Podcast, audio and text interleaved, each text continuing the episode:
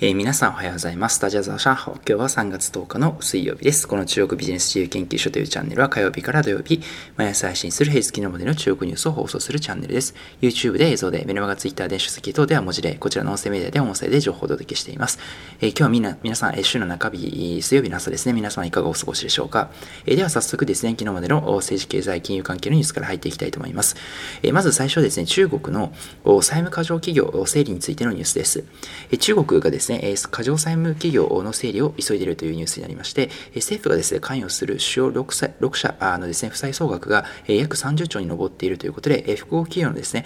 開口集団というですね、航空会社等がありましたが、こちらの債権型の倒産手続き等に入っていました。中国のですね、今全人代それからですね、え開催中だと思いますが、指導部はですね、2022年共産党大会というのを開かれます。これを前にですね、過剰債務問題が金融市場に波及して経済を混乱させる事前のを未然に未然に防ぐためということで、こういった狙いがあるというふうに見られています。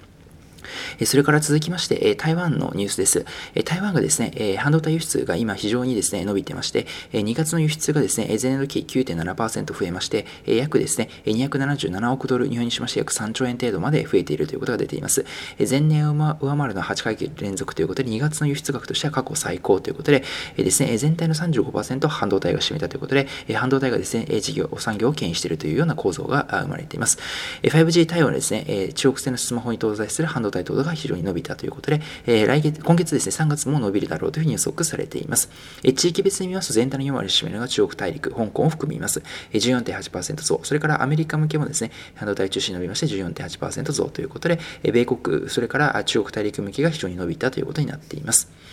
え先般ですね、TSMC ですね、半導体受託大手製造の TSMC もですね、今年は9000人新規で採用するというニュースがありましたが、あですね、え台湾のですね、世界の半導体の産業の台湾頼みというのがですね、顕著になっているというニュースかと思います。え続きまして、え中国のですね、2月の乗用車小売なんですが、えですね、前年同期比に比べまして4.7倍、新エネ車に関しては、え卸売に関しては7.4倍まで増えているということが出ています。え昨年はですね、ちょうどコロナで、えですね、製造販売等いろいろ外出自粛規制でストップした状況でしたので、その反動もありまして非常に伸びたということで、伸び率としては過去最高ということが出ています。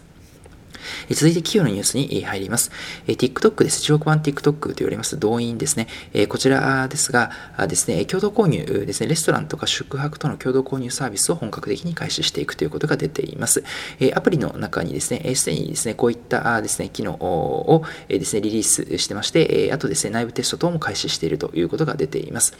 実際まずはですね、利用可能な都市としては北京とか上海といった大都市から始めていくということで、ですね、これはですね、ご存知の方はですね、メイトアンというです、ね、生活関連アプリがありますけど、まさにですね、このメイトアンがやってるようなですね、こういった事業に参入していくということが出ています。それから続きまして、QA サイト、中国最大手であります GFoo という会社があります。こちらがですね、米国 IPO に向けて目論見書を提出ということが出ています。えですね、ティッカーコードは ZH になる予定ということで、2020年12月末時点で同社ですね、7570万に達する MAU、マンスリーアクティブユーザーと、それから累積ですね、4310万人のコンテンツクリエイターを要しています。それから3億2万2000万件のですね、問題回答がシェアされているということで、えー、まあですね、Wikipedia のようなですね、イメージで持っていただければと思うんですけど、何かですね、入力すると、ですね、Yahoo 知恵袋みたいなイメージですかね、え何か入力するとそれに対する回答が返ってくるというようなイメージになっています。え同社ですね、古く2011年ですね、設立されてまして、えですね、え様々なテンセント、バイドゥ、クワイショウといったですね、有名な企業から出資を受けてきました。えただですね、収益面においては、なかなかですね、収益モデル、マネタイズモデルというのはまだまだですね、確立できてないというふうに言われていまして、実際売上高もですね、伸び悩んでいるという事業所現象が、上昇、状況が続いています。なので今後ですね、ま上場はするということで、えですね、え目論見書、これから申請が通るかどうかあるんですけれども、どうやってマネタイズをですね、確立させていくかというのは大きなポイントになるんではないかなと思います。えそれから続きまして、ウーシバイオですね、新薬開発が健康産業の投資ファンドを共同設立したということで、えですね、健康産業ですね、ヘルスケア関係の産業に投資特化する投資ファンドを設立するということで、え合意をしたということが出ています。それからですね、最後にマーケット関係ということで、えー、ですね、えー、チョン集団というですね、IPO の銘柄あります。今日ですね、IPO をする中国の日用品メーカーが、9日ですね、昨日のグレーマーケットの価格がですね、高価価格が9.2香港ドルということで、えー、ですね、えー高価格9.2香港ドルを20%下回る7.36香港ドルで引けています。ですね、この日、えー、昨日の、ね、高値は7.9香港ドル、安値は6.88香港ドルということになっていまして、えー、今日ですね、えー、上場します。メインボードに上場します。えー、個人投資家向けの購買率が約172倍だったということが出ています。え、それから続きまして、香港の、え、昨日の香港の市場ですね、え、全体的に言いまして、まず反戦指数からですけども、4営業ぶりに反発をしました。終わりには前日比0.81%高の28,773.23ポイントになっています。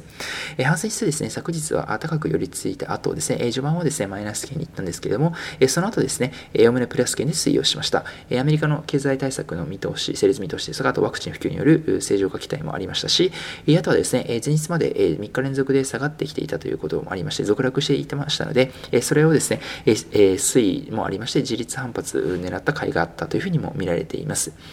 えー、ハイテク株とのですね、PR、コ PR 株を買い回す動きもあったということで、えー、2万9000ポイントも回復したということを一時ですね、回復したんですけれども、最終的にはですね、やはり米国の長期金利の影響をですね、えこちらも含めて、え徐々に下げていきまして、最終終わりには2万8000台後半に落ち着いたということになっています。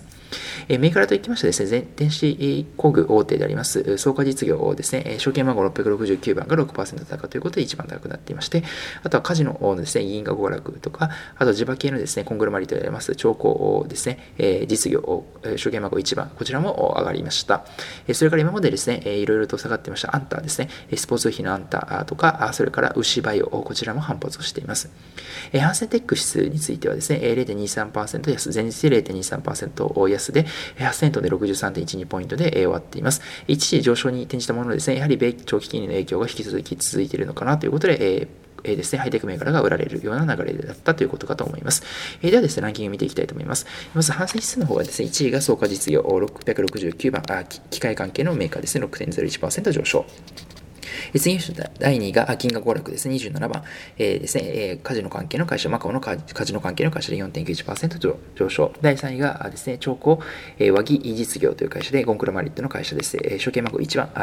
4.87%上昇。えー、全体のですね、えー、下位3位が石油関係ですね、今まで上げていた石油関係が昨日下がりました。あチャイナモバイルが941番、通信でマイナス2.49%。えー、全体の下位2位がですね、CNOC で883番、マイナス2.53%。えー、減少、石油関係のメーカーですね。一番悪かったのがペドロチャイナで857番、石油石炭関係の会社ですね。マイナス2.62%になっています。それからハンセンテック指数の方は1位がですね、ニューオリエンタルですね、オンライン教育の会社が1797番で5.57%上昇。第2位がミャオイエンユーラーというですね、オンラインチケット関係の会社ですね、896番ですね、5.56%上昇。第3位がミーウェン、G トワンというですね、不動産関係のクラウドに強い会社で909番、4.23%上昇。下位3位がですね、ネットイースで9999番、マイナス3.21%。えー、ですね、続きまして、キンディソフトですね、えー、ソフトウェア関係の会社ですね、SARS の提供の会社です。268番、マイナス3.41%。一番最後ですね、昨日は SMIC ですね、中国の国産半導体であります SMIC が981番でマイナス4.1%というようなマーケットになっていました。